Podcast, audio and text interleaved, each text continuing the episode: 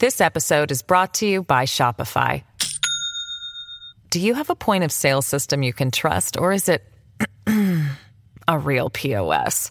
You need Shopify for retail. From accepting payments to managing inventory, Shopify POS has everything you need to sell in person. Go to shopify.com slash system, all lowercase, to take your retail business to the next level today. That's shopify.com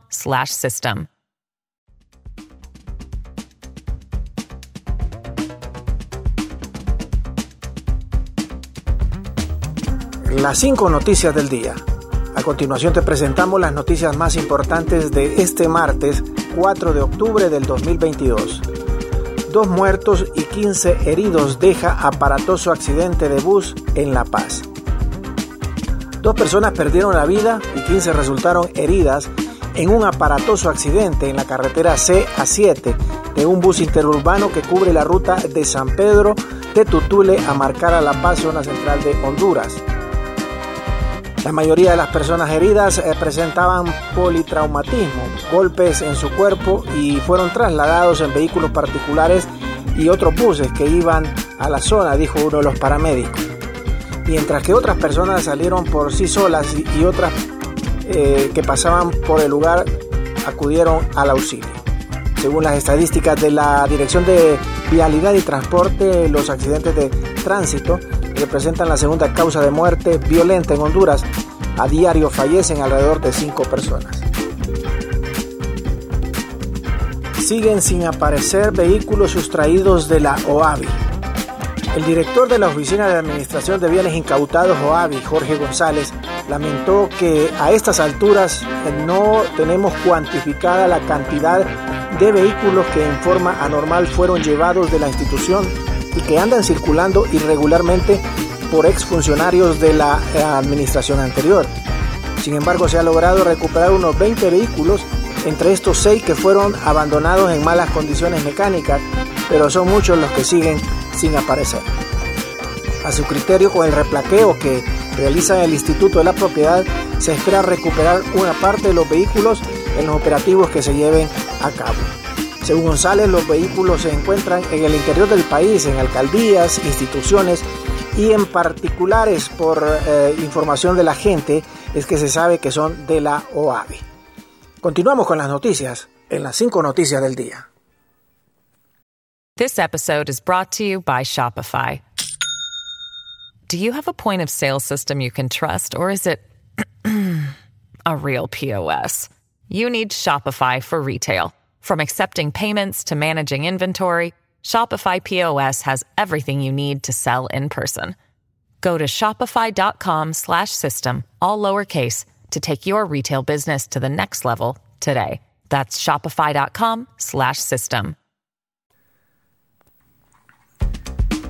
Julieta Castellanos analiza los primeros ocho meses de gobierno y cuáles son los avances.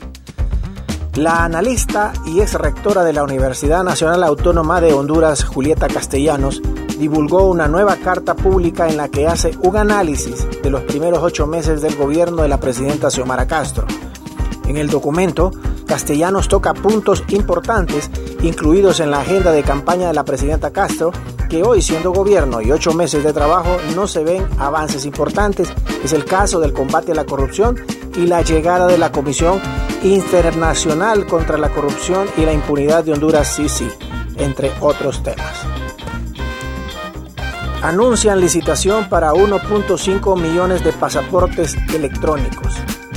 El director del Instituto Nacional de Migración, Alan Alvarenga, anunció este martes la licitación de 1.5 millones de libretas para pasaportes electrónicos en Honduras.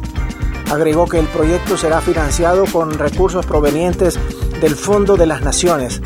En ese sentido, invitó a empresas del exterior para que presenten sus ofertas al Estado y posteriormente se hará la licitación pública internacional, por lo que podrán obtener el documento de licitación a partir del 4 de octubre del 2022 en el portal web Honduras Compras o del Instituto Nacional de Migración. Asimismo, deben presentar sus intereses en el participar en, al INM y por escrito o al email expuesto en, la plataforma. La presentación de la oferta deberá realizarse en sobres debidamente sellados y firmados por el representante legal de la empresa. Pedro Troglio confirma el equipo que utilizará ante Motagua. Motagua y Olimpia juegan este miércoles en el Estadio Nacional el duelo de ida de la semifinal de la Liga CONCACAF, partido donde los Leones buscarán liquidar la serie tal como lo hicieron con Municipal de Guatemala y el Dirian de Nicaragua. Para el juego, el técnico Pedro Troglio no esconde nada y en conferencia de prensa adelantó la alineación de su equipo. Gracias por tu atención. Las 5 noticias del día te invita a estar atento a su próximo boletín informativo.